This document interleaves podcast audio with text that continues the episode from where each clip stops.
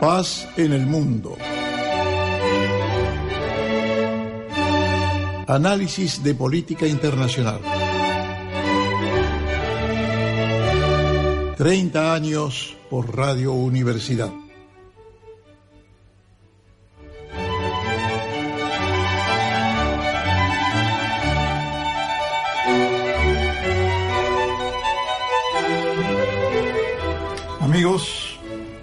Buenas noches. Damos comienzo a la emisión número 1127 de nuestro programa por Radio Universidad.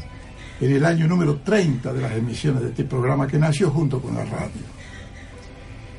Habíamos dicho que todas las emisiones iban a contar en una primera parte con referencia a un premio Nobel.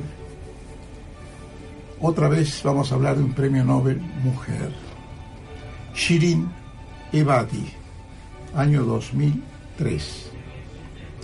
Dijo ella alguna vez, mi alegría es la alegría de las personas a las que defiendo cuando son liberadas de la cárcel.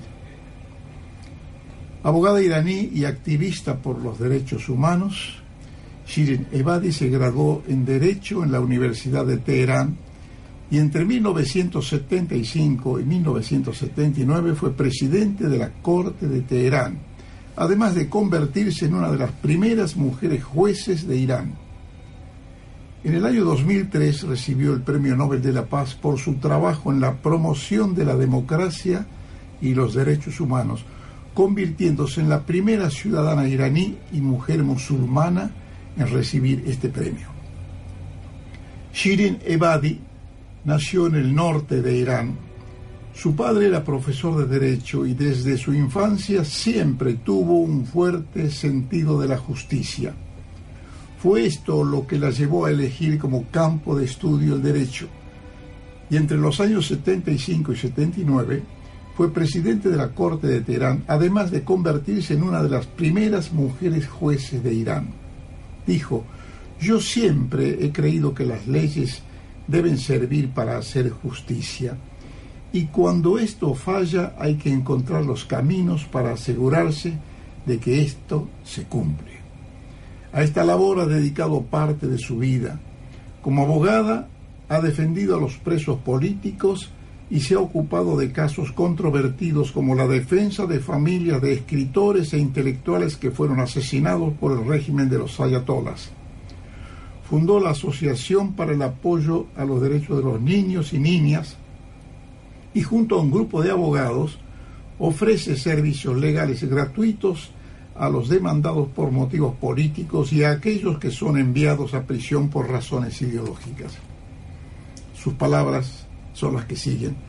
Todas las personas tienen derecho a ser defendidas.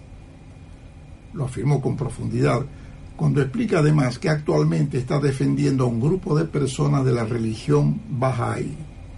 En Irán el castigo que se le da a una persona que cambia de religión es la pena de muerte. Vaya religión.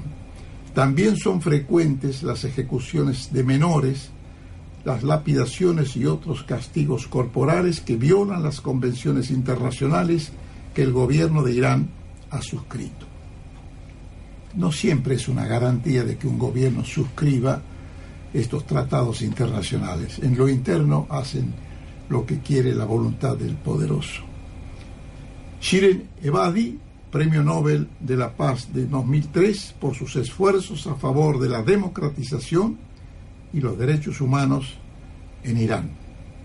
Este es un homenaje, a pesar de que ya transcurrió el mes de la mujer, lo extendemos a esta persona, en una revelación en la sociedad iraní.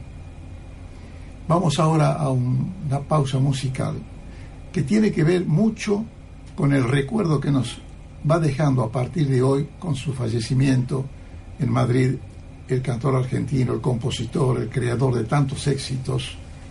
Dejó un espacio vacío, Alberto Cortés. Precisamente vamos a elegir una de las canciones emblemáticas de su repertorio. Escúchenla.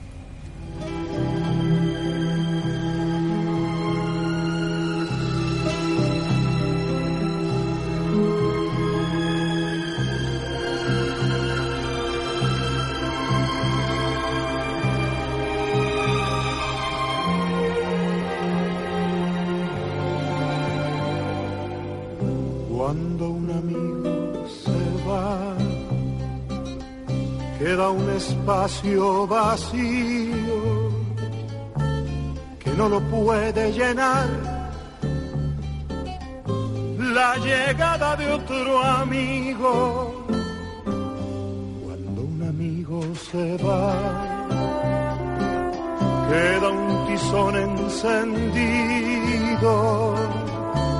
que no se puede apagar ni con las Cuando un amigo se va, una estrella se ha perdido, la que ilumina el lugar donde hay un niño dormido. Cuando un amigo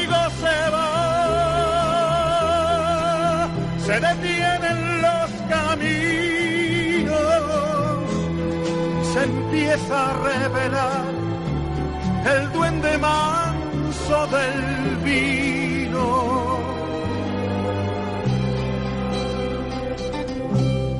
Cuando un amigo se va,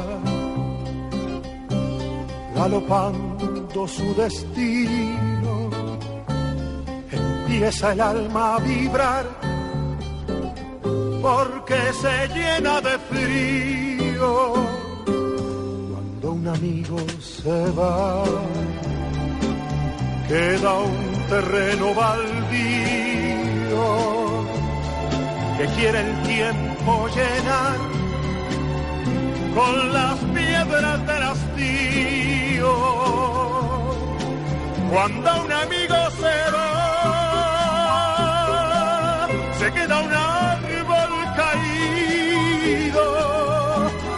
ya no vuelve a brotar, porque el viento lo ha vencido. Cuando un amigo se va, queda un espacio vacío que no lo puede llenar. La llegada de otro amigo.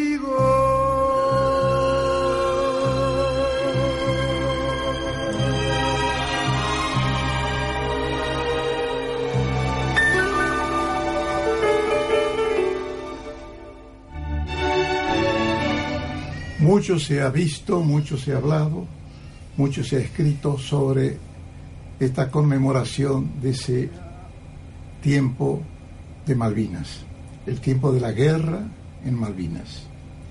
Lo que vamos a hacer ahora es un análisis en base a resoluciones de Naciones Unidas, en base a documentación que hemos obtenido y que está a disposición de todos, por supuesto, de Naciones Unidas, para ordenar un poco la percepción que se tiene sobre este desgraciado acontecimiento, independientemente, esto hay que aclararlo, del homenaje que le rendimos a quienes se les dice, con justa razón, héroes de Malvinas.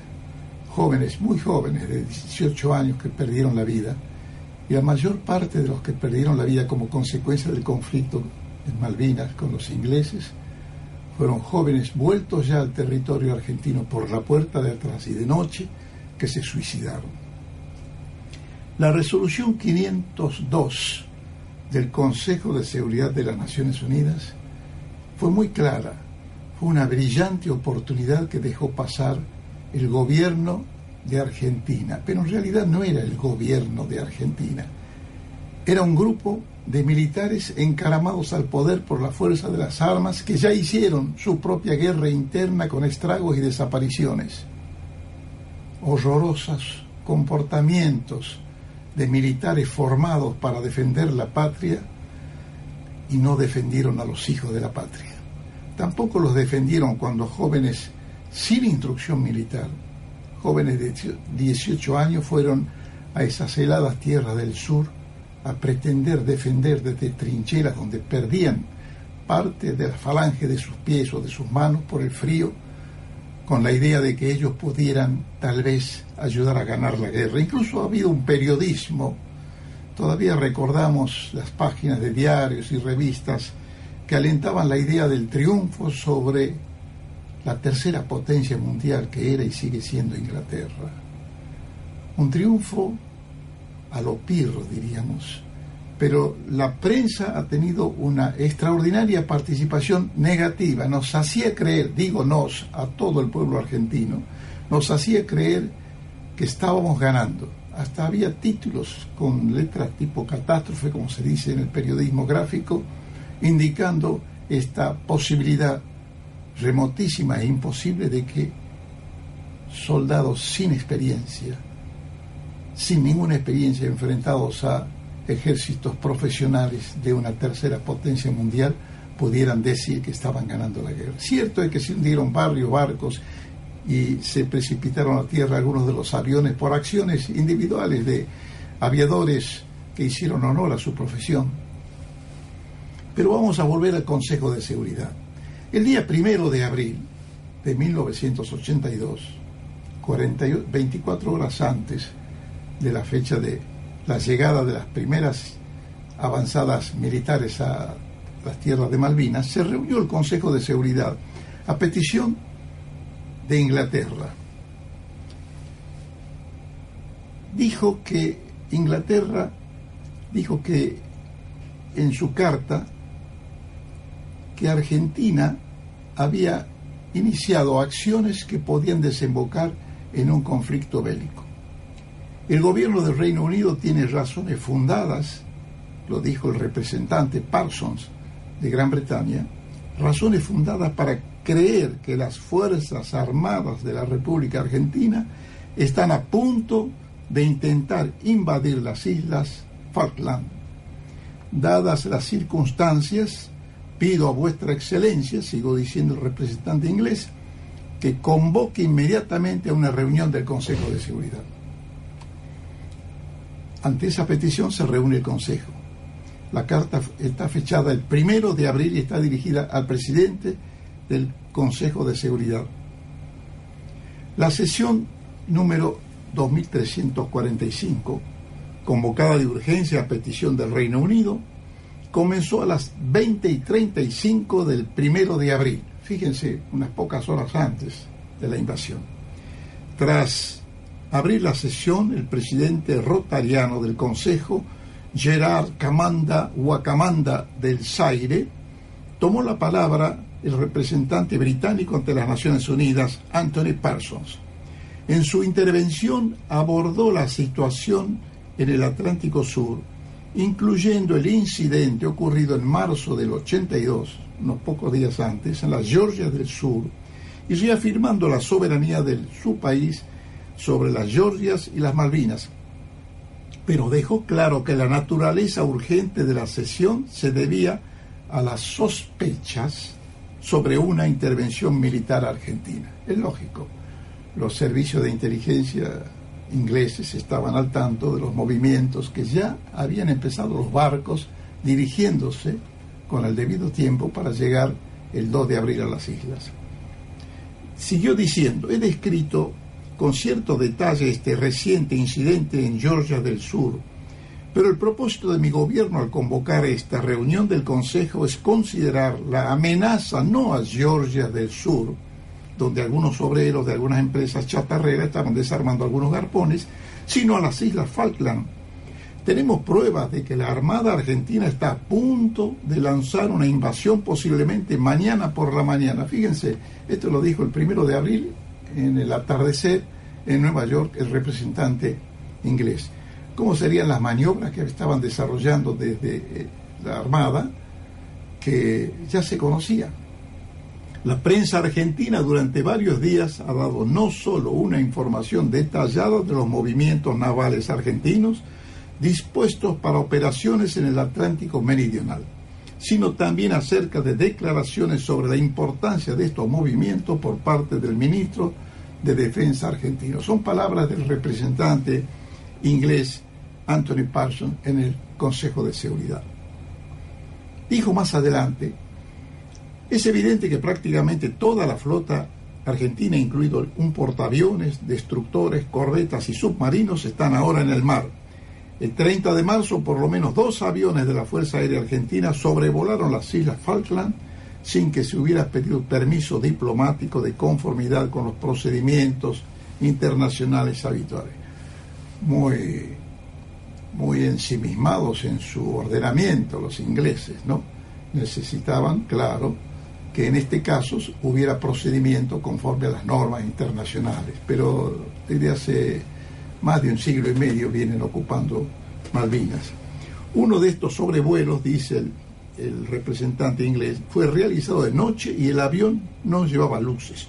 Toda esta actividad y las declaraciones del ministro argentino que acompañaron dieron razón a mi gobierno para creer que se va a intentar hacer uso de la fuerza para cambiar la administración de las Islas Falkland contra los deseos de sus habitantes. Este es un latiguillo verbal que usan y escrito también los ingleses en cuanto a que pretenden defender el interés de los isleños. Esa es otra cuestión que se va a ver más adelante.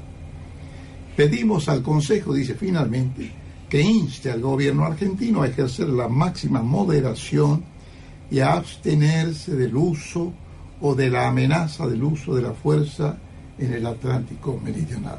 En la Carta de las Naciones Unidas esta expresión está muy clara, que Naciones Unidas interviene cuando hay una amenaza de uso o la, eh, o, la ejecución de, alguna amenaza previa de ocupar por la fuerza un territorio. El representante argentino, ¿qué dijo entonces en esa reunión? Porque el presidente del Consejo de Seguridad lo invitó a participar, pese a que no formaba parte todavía de ese consejo. Y dijo Eduardo Roca, que era el presidente, el, perdón, el representante argentino. El relato de los acontecimientos que terminó de pormenorizar pone en evidencia un hecho incontrastable de la República Argentina ha sido y sigue siendo objeto de una agresión continua por parte del Reino Unido que lleva ya casi 150 años de duración. No otra cosa es el mantenimiento de una situación colonial originada en un acto de fuerza, seguida por una ocupación ilegítima y una usurpación sin que la potencia metropolitana haya manifestado voluntad alguna de ponerle fin. Palabras de Eduardo Roca, el representante permanente de Argentina en Naciones Unidas.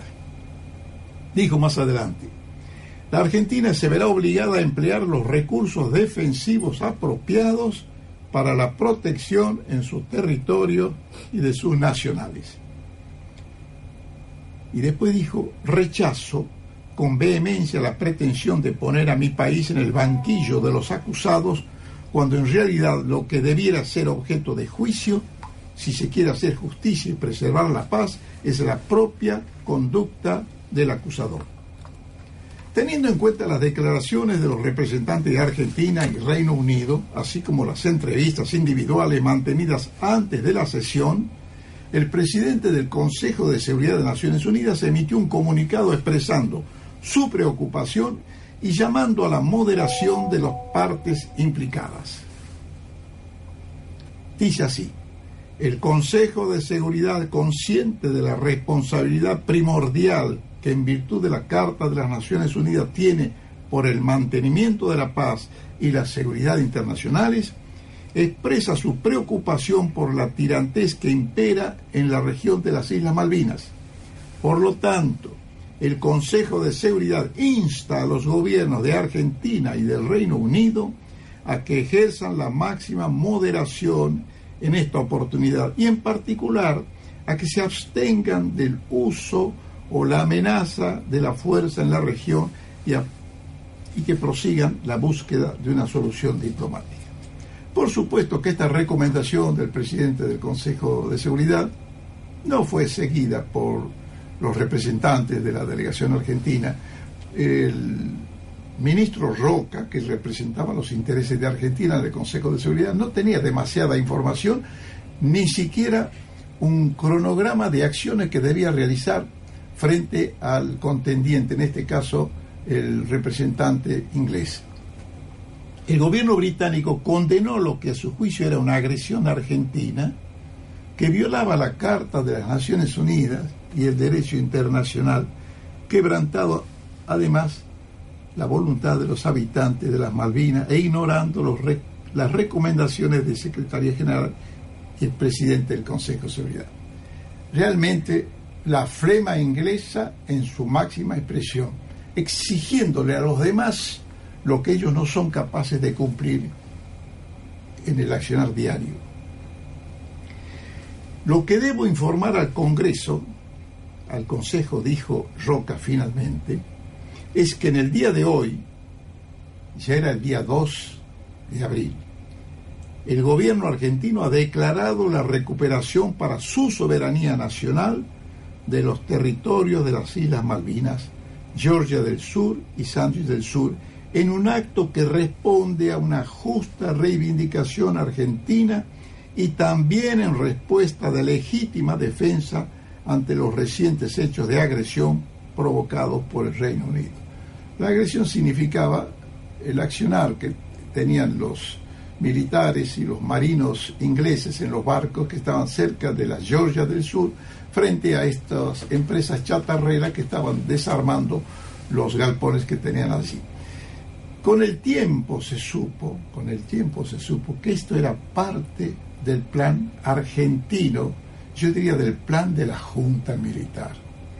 Esto se revela más adelante en un escrito de ese hombre de mundo y hombre de leyes y hombre de la diplomacia que fue Bonifacio del Carril, en conversaciones que él tuvo con el ministro de Relaciones Exteriores de la Junta Militar, cuando le advirtió sobre las posibilidades de que Argentina pudiera cometer un, un error en su política, y en algún momento dijo algo que va a sorprender. A nosotros nos sorprendió también, porque el libro donde se publican estas expresiones de Bonifacio del Carril, se publicó parte en el diario La Nación hace un tiempo, y el libro se publicó luego de la muerte de Costa Méndez, que era el ministro de Relaciones Exteriores, y luego de la muerte de Bonifacio del Carril, que ocurrió en el año 1994. En ese libro cuenta con bastante detalle Bonifacio del Carril todas las conversaciones que él había tenido con Costa Méndez. Hay una parte importante que quiero destacar ahora. Dice, el 22 de enero le entregué un memorándum con mi opinión sobre el problema Bigle. Solo hablamos de las Malvinas vagamente, hablando con Costamente, por cierto. El 24 de enero apareció en la prensa un artículo de Iglesias Rouco el cual revelaba que existía un plan para tomar las islas por la fuerza. Un hombre, un periodista y un analista político muy informado que escribía columnas eh, frecuentemente en el diario La Prensa. Pensé al principio, dice Bonifacio del Carril en el escrito, que se trataba de una información para crear clima. Por su parte, en algún momento de febrero, mientras estaban desarrollándose las conversaciones en Nueva York, el doctor Costa Méndez llegó a decirnos que tal como iban las cosas, podrían producirse novedades importantes en las Malvinas, pero no especificó nada más. Acá hacemos un alto nosotros y decimos lo siguiente. El gobierno de reorganización nacional de los años de plomo de Argentina estaba en decadencia en la consideración del pueblo que llegó a animarse a llenar la Plaza de Mayo el 30 de marzo de 1982, requiriendo un cambio de rumbo en la política que llevaba adelante en todo sentido la Junta Militar, en ese momento presidida por quien ejercía el cargo de presidente, Leopoldo Fortunato Galtieri.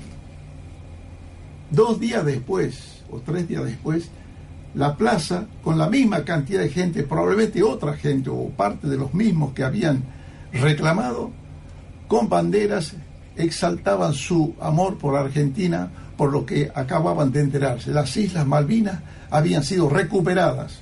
En realidad era una avanzada de una playa a, unas tierras con las posibilidades y los riesgos que significaba esa acción militar. Una cortina de humo de aquellas. Una cortina de humo necesaria para recomponer la capacidad de seguir adelante con el gobierno. Yo tuve algunas conversaciones con algunas, algunos familiares de militares de alto grado y me dijeron en tiempos de, de estos tiempos de plomo, como digo, que el plan de los militares era quedarse 20 años en el poder. Y lo de la guerra de Malvinas era una necesidad que estaba siendo instrumentada porque era el único episodio del que siendo originarios los militares en el poder podía recomponer la relación que nunca fue buena, obviamente, después de la desaparición, las muertes, la tortura, la reconsideración de la relación entre el pueblo y ese gobierno de facto. Lo peor de todo, cuando hablamos del crimen de la guerra, en expresiones que repite Alberti en su libro, que hemos comentado tantas veces en nuestro programa, cuando se juzgaron a los militares por lo que habían hecho o habían dejado de hacer en el conflicto, en el terreno de la batalla, siempre sostuvimos que en realidad había que juzgarlo por haberse lanzado a esa tremenda aventura con el riesgo que significaba para los jóvenes de 18 años del país que siendo conscriptos nunca habían tenido todavía la formación suficiente para enfrentar una guerra con soldados profesionales. En realidad había otra equivocación casi, casi de manual, como se suele decir ahora. Creyó Argentina, creyó Galtieri, que se formó en la Escuela de las Américas de Estados Unidos en Panamá, creyó que por haber suscrito el TIAR, Tratado Interamericano de Asistencia Recíproca, lo que hubiera pasado o lo que podría pasar en adelante con los ingleses que venían con la tropa y con las, los barcos en caravana a responder la agresión argentina, los iba a defender. ¿Alguien supone que un militar de la graduación de un general pueda pensar que Estados Unidos va a estar a favor nuestro en contra de su madre patria, en contra de su aliado en la OTAN? Eso revela la ignorancia y revela también el grado de alcoholemia que tenía el propio Galtieri al tomar las decisiones. Y en esa plaza del 2 de abril, enfervorizado, llegó a decir en una expresión del más puro machismo, si quieren venir, que vengan, les presentaremos batalla. ¿Quién les presentaba batalla? ¿Quién? ¿David a Goliat le presentaba batalla? Pero la batalla no la presentaba Galtieri ni los generales que se quedaron en la Casa Rosada, ni en la capital. La batalla la dieron los pobres soldados sin entrenamiento, sin protección, e incluso fueron, conforme hay documentación, fueron algunos de ellos torturados y maltratados en el campo de batalla. Hacemos otra pausa, con música también.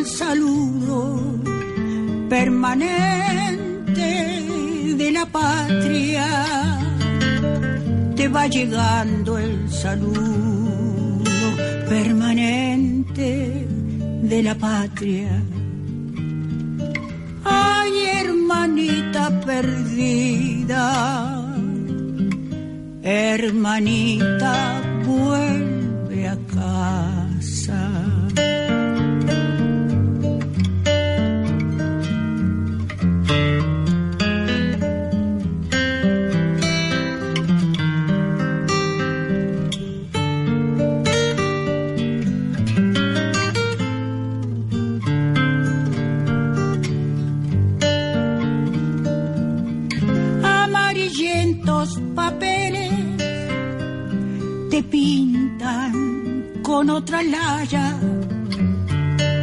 pero son muchos millones que te llamamos hermana. Sobre las aguas australes planean gaviotas blancas piedra enternecida por la sagrada esperanza. Ay, hermanita perdida, hermanita vuelve a casa.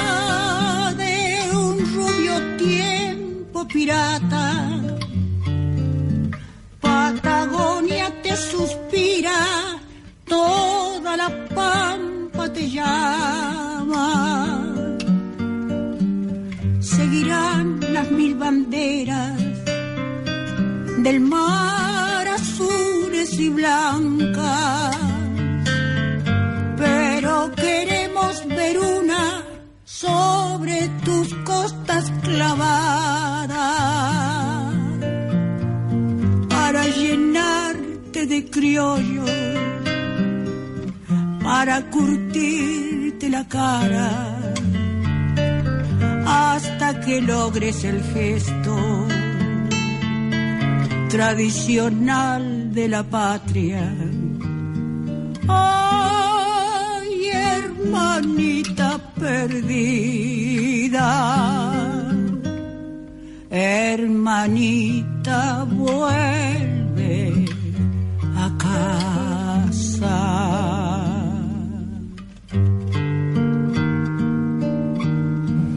Un título muy tierno, Hermanita vuelve a casa, letra de Atahualpa Yupanqui. Ya lo vamos a leer como poema en la sección Literatura y Paz. Y Suma Paz era, Mira. era quien lo cantaba. La sincronicidad. Vamos a seguir con esta parte de Bonifacio del Carril. Es muy interesante. Al regreso de mis vacaciones, dice él, del 9 al 10 de marzo, volví a ver al doctor Costa Méndez. Estamos hablando del año 82. Y este marzo es un poco antes del 2 de abril en que se produce la invasión a Malvinas. Volví a hablar con el doctor Costa Méndez para informarle acerca de la entrevista que había concertado con el nuncio para el 12. Tenía los mapas de los mares del sur desplegados en su despacho. En el momento de despedirnos me dijo, con todos los líos que tengo, ahora se viene el de los chatarreros. Se refería a esas empresas chatarreras de la isla Georgia que estaban desarmando unos galpones que provocaron este escosor con los ingleses. ¿Qué chatarrero? le pregunta Bonifacio del Carril. Y contesta Costa Méndez, uno que van a ir a la isla Georgia, me contestó. Y luego en voz baja agregó, aten, atenti lo que sigue, dentro de un mes tomamos las Malvinas. Palabras de Costa Méndez, que estaba actuando como si fuese él un hombre de botas y gorras militares. Increíble que fuese un hombre de la diplomacia. Vale decir, se dejó sobrellevar en su espíritu de negociador al espíritu de la fuerza. Dice Bonifacio del Carril, yo lo consideré casi como una expresión de deseos, pero en una entrevista posterior, después de que le leí el memorándum de mi entrevista con el nuncio, me mostró un gran cuaderno de mapas con la ubicación de la Georgia y su posición relativa con respecto a las Malvinas y me explicó que éstas podían ser tomadas como consecuencia del incidente de la Georgia. Me preguntó mi opinión y le contesté, no me gustaría estar en tu pellejo. En realidad, el plan que había esbozado Bonifacio del Carril y que se lo acercó a Costa Méndez, era un plan que tenía coincidencias perfectas con un acuerdo que se había hecho ya con Gran Bretaña, que a lo mejor en el día 30 de abril se hacía una administración conjunta de las islas entre Gran Bretaña y Argentina. No quería eso la cúpula militar. Fracasó. Pero lo peor de todo, y esto ya lo sabe todo el mundo, lo vamos a repetir acá, Belaúnde Terry, el presidente de Perú, el primero de mayo del año 1982, propone una solución, intenta, por supuesto, ganar algún prestigio con hacerlo, intenta que Gran Bretaña y Argentina se sienten en una mesa de negociaciones antes de que se oiga un solo disparo, un acuerdo. Eso hubiera significado, con la intervención de Naciones Unidas, que hoy, más de tres décadas y media después, sin hacer nada más, ninguna otra cosa, estarían flameando en los vientos del sur atlántico la bandera inglesa, la bandera argentina y la bandera de Naciones Unidas. Y no hubiera habido muertos ni deshonrados. Exactamente eso. Por eso esto, esto así, lo que ha hecho con la declaración de guerra que ha hecho el gobierno militar, que ya había hecho su guerra interna en el país, generando los desaparecidos, las muertes, las torturas, la división de las familias, nos llevaba a este otro crimen originado en la decisión unívoca de los militares de llevar adelante la acción por la vía de la fuerza. Podríamos seguir hablando mucho sobre Malvinas, podríamos seguir diciendo sobre cómo se resuelve ahora el problema de los de esos muchachos de 18 años que ya están rondando los 50 años ahora. Muchos vinieron, esto hay que repetirlo, vinieron por la puerta de atrás y vinieron de noche. No fueron recibidos como héroes, no fueron recibidos como veteranos que han venido de, de someterse a la entrega de su vida, ¿no? Vinieron ocultos. Y eso los marcó. Por eso es bueno honrarlos, honrarlos reconociéndole el sacrificio al que se vieron obligados injustamente. Y hay algunos abogados, por suerte, que han tomado la decisión de defender los derechos de estas personas y de estas familias que han sido conculcados violentamente por el gobierno militar que padecimos desde el 76 al 83. Mercedes quiere decir algo sobre esto. Sí, el nombre de Alejo Ramos Padilla inflama de esperanzas, ilusión y fe en el futuro a muchos argentinos. Cuando yo digo Alejo Ramos Padilla, inmediatamente uno hace el link con el D'Alessio Gate, con este desmantelamiento, esta banda de espionaje paraestatal que se está destapando y está salpicando por todos lados y el juez valiente que no suelta y no va a dejar que le saquen el caso a pesar de todas las presiones de Comodoro Pi, se llama Alejo Ramos Padilla. ¿Y qué tiene que ver con Malvinas, Alejo Ramos Padilla? El presidente del Centro de Excombatientes de las Islas Malvinas en La Plata dijo el otro día esto a través de un WhatsApp que se difundió por todo el país. Te presento a su señoría, dice el WhatsApp. Alejo Ramos Padilla, el aliado de los excombatientes de Malvinas. Intentan meterle miedo con peticiones de juicio político y denuncias en el Consejo de la Magistratura. No lo conocen, dice. Recuerdo a Alejo entrando por primera vez al centro de excombatientes, CECIM.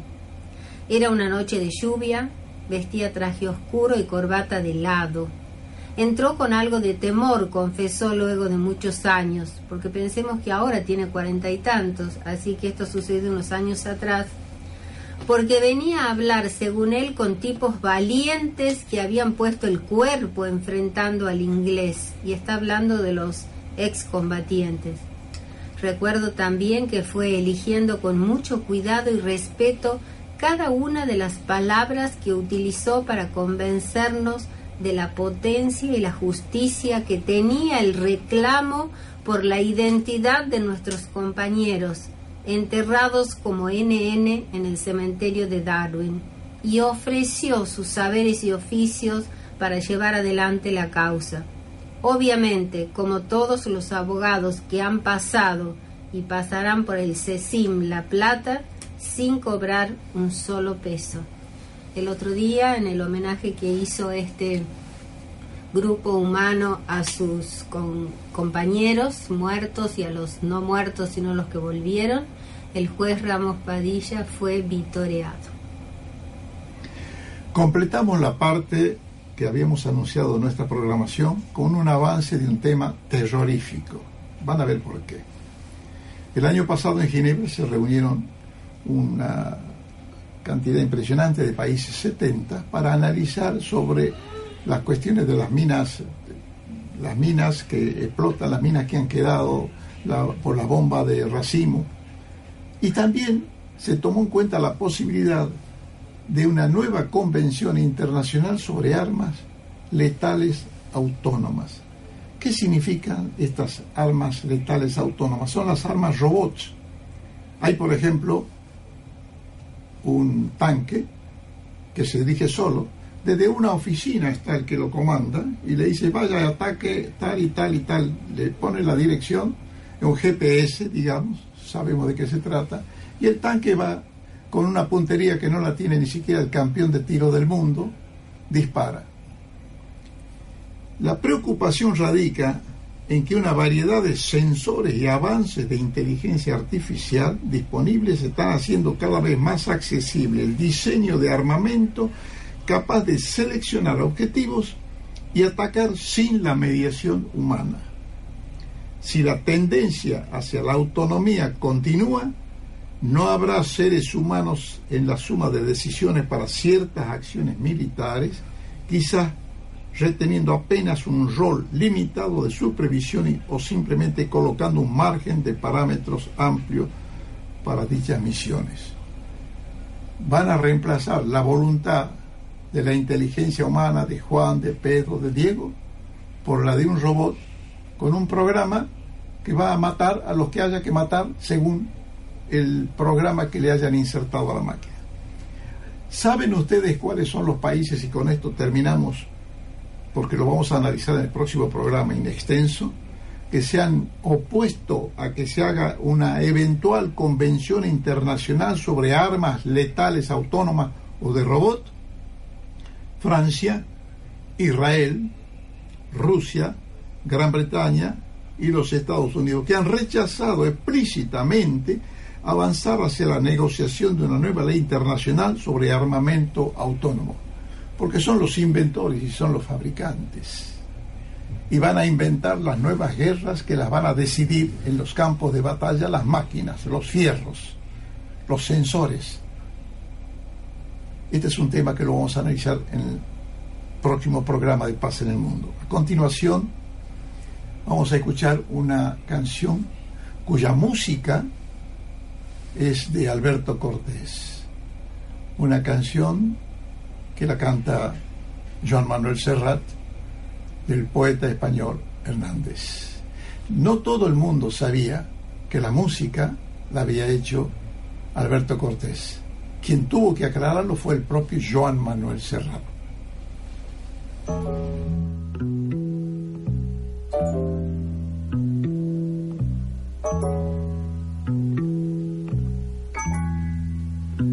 La cebolla es escarcha, cerrada y pobre. Escarcha de tus días y de mis noches. Hambre y cebolla. Hielo negro y escarcha,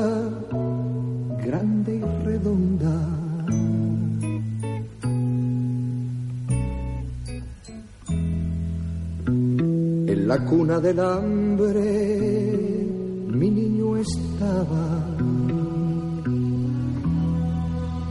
Con sangre de cebolla se amamantaba.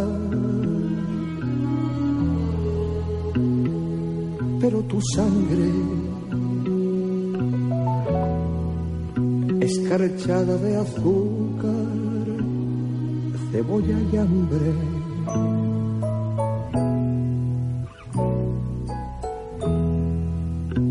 Una mujer morena resuelta en luna se derrama hilo a hilo sobre la cuna. Ríete niño, que te traigo la luna cuando es preciso.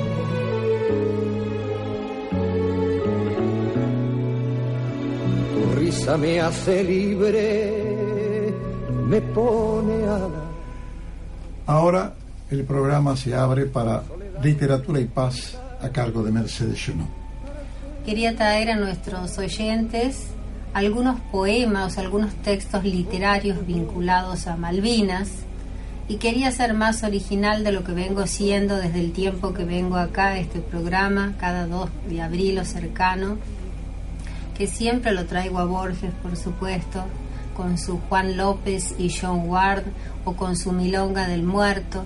Y este año quise ir por más y busqué y no me fue fácil encontrar otros autores de prestigio que hablaran sobre Malvinas. Encontré dos, José Bartolomé Pedroni Fantino, nacido en 1899, el mismo año que Borges, y que murió en febrero del 68. Estamos hablando de alguien que murió muchos años antes de la Guerra de Malvinas. Por lo tanto, su mirada y su poema sobre esas regiones tienen que ver con la nostalgia de lo que se sabe propio, pero no se puede usar, vivir, pisar como tal. Todavía no hay dolor por muertes ni crítica por la situación que se vivía, que se vivió luego con la guerra. Fantino, perdón, este Pedroni Fantino dice: tiene las alas salpicadas de islotes, es nuestra bella del mar. La patria la contempla desde la costa madre con un dolor que no se va. Tiene las alas llenas de lunares, lobo roquero es su guardián. La patria la contempla, es un ángel sin sueño, la patria junto al mar. Tiene el pecho de ave sobre la onda helada, ave caída es su igual. El agua se levanta entre sus alas, quiere y no puede volar. Es la primera parte de un largo poema sobre Malvinas que tiene su dignidad literaria sin ser un gran poema. Otro que escribió sobre Malvinas, esta vez a mi juicio con una calidad literaria de primerísimo nivel, es Don Atahualpa Yupanqui y después Ariel Ramírez puso música a esa letra y es la que escuchamos hace rato en la versión de Suma Paz. Pero ahora escuchemos tranquilos la letra, así recitada, cambia la situación y se llama La hermanita perdida. De la mañana a la noche, de la noche a la mañana, en grandes olas azules y encajes de espuma blanca, te va llegando el saludo permanente de la patria. Ay, hermanita perdida, hermanita, vuelve a casa. Amarillentos papeles te pintan con otra laya, pero son veinte millones que te llamamos hermana. Sobre las aguas australes planean gaviotas blancas, dura piedra enternecida por la sagrada esperanza. Malvinas, tierra cautiva de un rubio tiempo pirata. Patagonia te suspira, toda la pampa te llama. Seguirán las mil banderas del mar azules y blancas, pero queremos ver una sobre tus piedras clavada, para llenarte de criollos, para curtirte la cara, hasta que logres el gesto tradicional de la patria. Un hermoso poema de Yupanqui, lleno también de nostalgia, como en el caso de Pedroni, por la hermanita perdida que no podemos habitar. Pero tampoco todavía había llegado el momento de la guerra. Dos poetas, uno ya lo nombré Borges, con su Juan López y John Ward, hacen honor, ahora sí, al dolor y a la desesperación y a la tristeza y a la impotencia y a la frustración de quienes fueron a las Islas Malvinas. Algunos regresaron y otros no. Carlos Duguech, que está acá en la mesa y también es un poeta de gran trayectoria en Argentina, escribió por su parte en el tríptico de la Guerra 2 un poema, o son varios poemas, ¿verdad? Pero hay uno en especial que vamos a leer ahora, todos los poemas del tríptico de la guerra tienen una un epígrafe o una dedicatoria, mejor dicho, y dice a esa fuerza joven lanzada a la guerra en las Malvinas. Entonces le vamos a pedir que lea su poema y vamos a cerrar luego con el de Borges. Soneto de la condecoración. ¿Cuánto sabes de todo lo que ignoro? ¿Cuánto vale decir que hemos seguido desde aquí tus caídas y tu erguido corazón vencedor, fuerza del toro, descubriendo su sombra en el sonoro estertor de la sangre y su estallido? De muerte imaginada tu latido repartía el dolor en rojo y oro. ¿Cuánto callas por ser de boca ausente? y a un tiempo de muertes olvidadas. ¿Cuánto puedo saber de la demente mascarada del hielo y la metralla si dibujan tus formas mutiladas en el burdo oropel de una medalla? Acabamos de escuchar entonces un poema de Carlos Duguech, ya relacionado en forma directa con el dolor de la guerra, con el crimen de la guerra, como diría Alberdi, de las Malvinas. En el caso de Borges, con el que vamos a cerrar, que ya muchos nos han escuchado leerlo, es un poema narrativo, un poema en prosa, que se llama Juan López y John Ward. El otro día una nieta muy precoz, que va a cumplir cinco años, me decía si por qué no hablábamos de Malvinas. Y yo le conté que había dos hombres, uno que se llamaba Juan López y era argentino, y le gustaba mucho leer la literatura inglesa, sobre todo Conrad, y entonces se tomó el trabajo de, estudiar inglés. Y había otro que se llamaba John Ward, inglés él, jovencísimos los dos, que se había tomado el trabajo de estudiar español para leer el Quijote. Los dos eran eh, amantes de la literatura siendo tan jovencitos y por lo tanto pudieron haber sido grandes amigos. Pero ya veremos en el poema qué les pasó. Bueno, esto que le comenté a mi nieta, ojalá les dé a ustedes también esa respuesta, si hay respuesta, para decir basta, para decir no a las guerras, porque yo a ella le dije, cuando vos seas grande, cuando toda la gente que ha nacido en tu época sea grande, las guerras no van a existir, ustedes se van a encargar de ello. El poema de Borges, Juan López y John Ward dice, les tocó en suerte una época extraña. El planeta había sido parcelado en distintos países, cada uno provisto de lealtades, de queridas memorias, de un pasado sin duda heroico, de derechos, de agravios, de una mitología peculiar, de próceres de bronce, de aniversarios, de demagogos y de símbolos. Esa división, cara a los cartógrafos, auspiciaba las guerras. López había nacido en la ciudad junto al río Inmóvil. Ward en las afueras de la ciudad por la que caminó Father Brown. Había estudiado castellano para leer el Quijote. El otro profesaba el amor de Conrad que le había sido revelado en un aula de la calle Viamonte. Hubieran sido amigos, pero se vieron una sola vez cara a cara en unas islas demasiado famosas y cada uno de los dos fue Caín y cada uno Abel.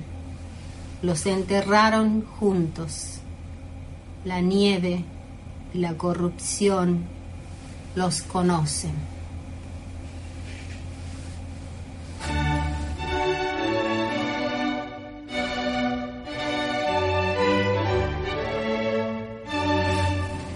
Llegamos al fin de otra emisión de Paz en el Mundo por Radio Universidad.